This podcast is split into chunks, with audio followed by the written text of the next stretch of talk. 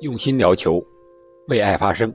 本期节目，我们再接着聊一聊梅西为什么会获得七座金球，他还能不能获得第八座金球呢？我是憨憨，欢迎您继续陪伴憨憨聊球。我们今天就来聊一聊梅西获得金球奖的这个话题。我觉得梅西获得金球奖。完全就是足球美学的胜利。我们可以抛出一切足球以外的因素，什么商业的呀，什么人脉呀，什么各种数据啊。我们可以看一下梅西，梅西踢球，他代表了所有足球美学的全部内容。他是南美足球的这种。个人的天赋的灵动，和欧洲足球这种自律、基本功的扎实等等，融合为一体的一个集合体。在我们从九五年开始算，因为九五年这个金球奖开始面向啊所有的球员，啊不光是欧洲的。我们算一下，这二十六座奖杯里面。非洲人有一座，就是九五年那一届，是给了利比利亚的乔治维亚。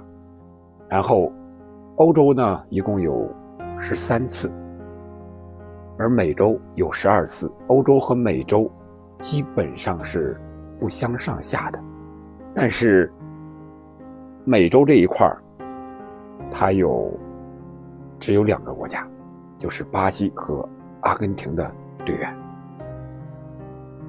巴西有五名队员，罗纳尔多两次是大罗，然后是小罗，罗纳尔迪尼奥有一次，里瓦尔多有一次，卡卡有一次。这样，巴西人呢是一共获得了五次，而阿根廷所获得的七次，全都是梅西一个人获得的。我们刚才说到梅西的这种足球美学，他踢球之美。足球到底美在哪儿呢？为什么这么多人喜欢踢球、看球、聊球？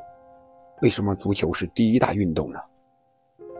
足球的美，可能每个人的感觉都不一样。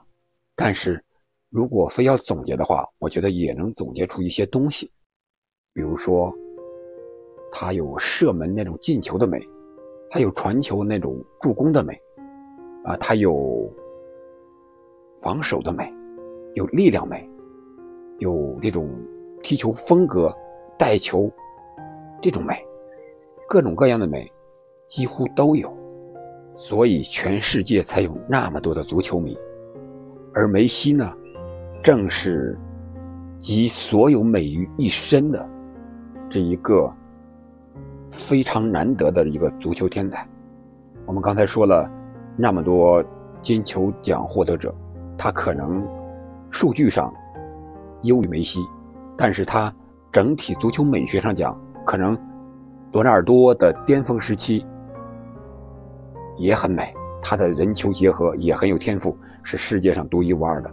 罗纳尔迪尼奥的快乐足球，他的足球感觉可能梅西也无法超越他，但是他们的足球生涯都是比较短的，包括卡卡被称为天选之子，但是卡卡也是过早的受伤了。只获得了一次金球奖。罗纳尔迪尼奥是巴西球员，典型的巴西球员，他的天赋过人，但是他的自律意识确确实实与欧洲球员相比，与梅西相比相差甚远了。他有及时享乐的啊这种感觉，所以说他的足球生涯也很短。大罗，呃，由于自身伤病的原因，也是。过早的结束了自己的足球生涯，而梅西呢，从零九年第一次获得金球奖开始，到现在他已经有十多年的这个巅峰时期了。这十多年里，他七次获得金球，其他的时候几乎也是在金球奖的前三名，啊，最差的一次可能是第五名。梅西始终保持了一个非常高的竞技状态，始终站在了。世界顶尖球员的行列，而这一次他获得第七座金球奖，可能和莱万来比，在数据上不如莱万，这也是众多球迷感觉梅西不应该获奖的一个争议的重要的原因。但是我刚才说了，莱万的美，它可能是一种单一的美，或者说他的美集中于进球，而梅西的美呢，可能更多，比如说他可以带球的美，他那种带球过人。犯罪是过人，博哈滕我们永远不会忘记。还有他的无解的任意球，他的助攻的帽子戏法，他的传球的视野，可能这些东西是莱万所不具备的。啊，虽然莱万是最佳前锋，他可以进各种各样的球，可以创造各种各样的记录，但是他与梅西相比，我觉得。法国足球杂志颁给梅西的一个重要原因，除了美洲杯这个分量很重的冠军之外，更多的可能考虑的就是梅西带给足球的东西，可能比莱万要多一些。因为现在大家讨论梅西，已经产生了一种梅西的现象。虽然说梅西现象不是足球的全部，但是。它足以构成了足球的中心。我们每一次讨论的时候，都离不开梅西这一个话题。无论是他转会从巴萨到巴黎，还是他在巴黎久久不能打破进球荒，很久才取得了加盟巴黎的啊第一个欧冠进球，随后是第一个联赛进球。所有这些因素。都是因为梅西本身造成的，就是说他达到了这个高度，因为他达到这个高度，所以才更多的人去关注他。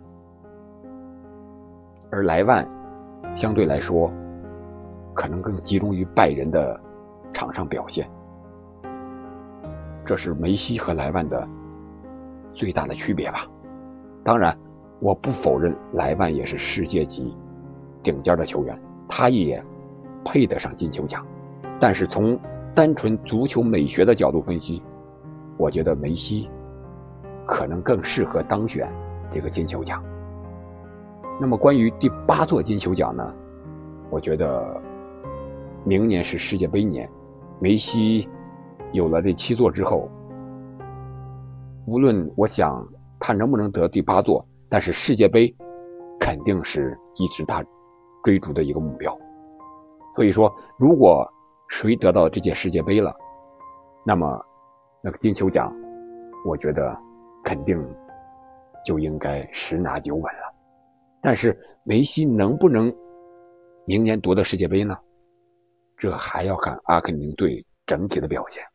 我们都知道啊，明年的世界杯比赛的时间是下半年到年底了，是十一月的。二十一号了，到十二月的十八号，这个时间段举行。如果金球奖的颁奖时间不改变的话，这个世界杯是无法计算在内的。我想明年肯定金球奖的颁奖时间会改变，会和世界杯的赛程啊做一个很好的一个结合和交接。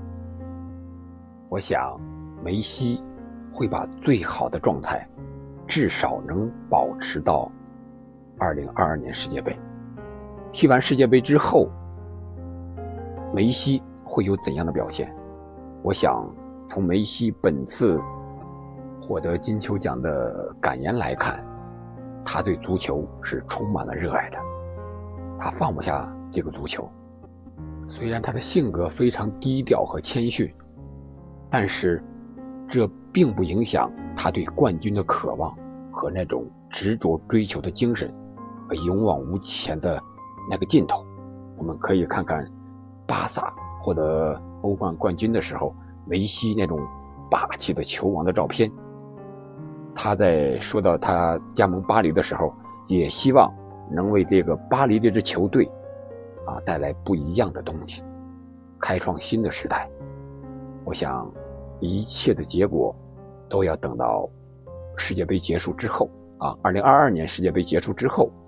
再做定论，可能梅西获得第八座金球奖，不是在明年，很有可能是在世界杯之后，等到巴黎获得欧冠冠军的时候。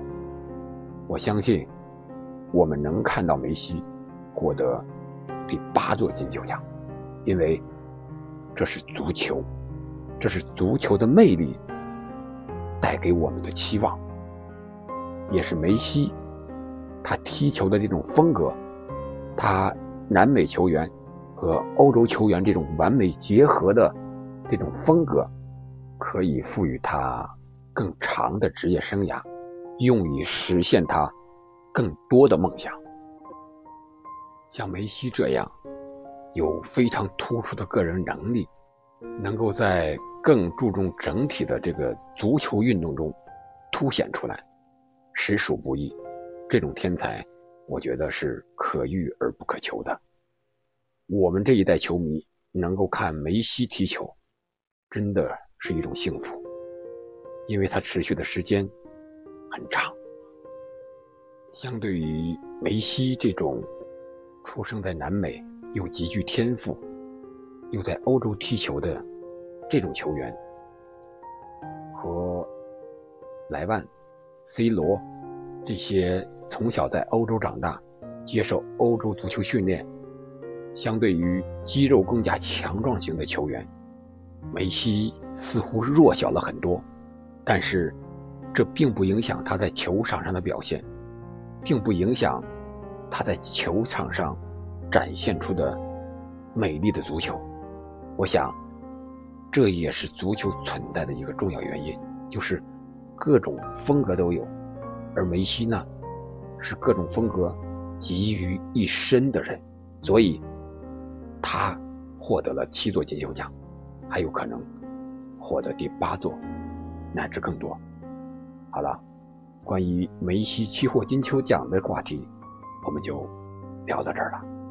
感谢您的陪伴，我们下期再见。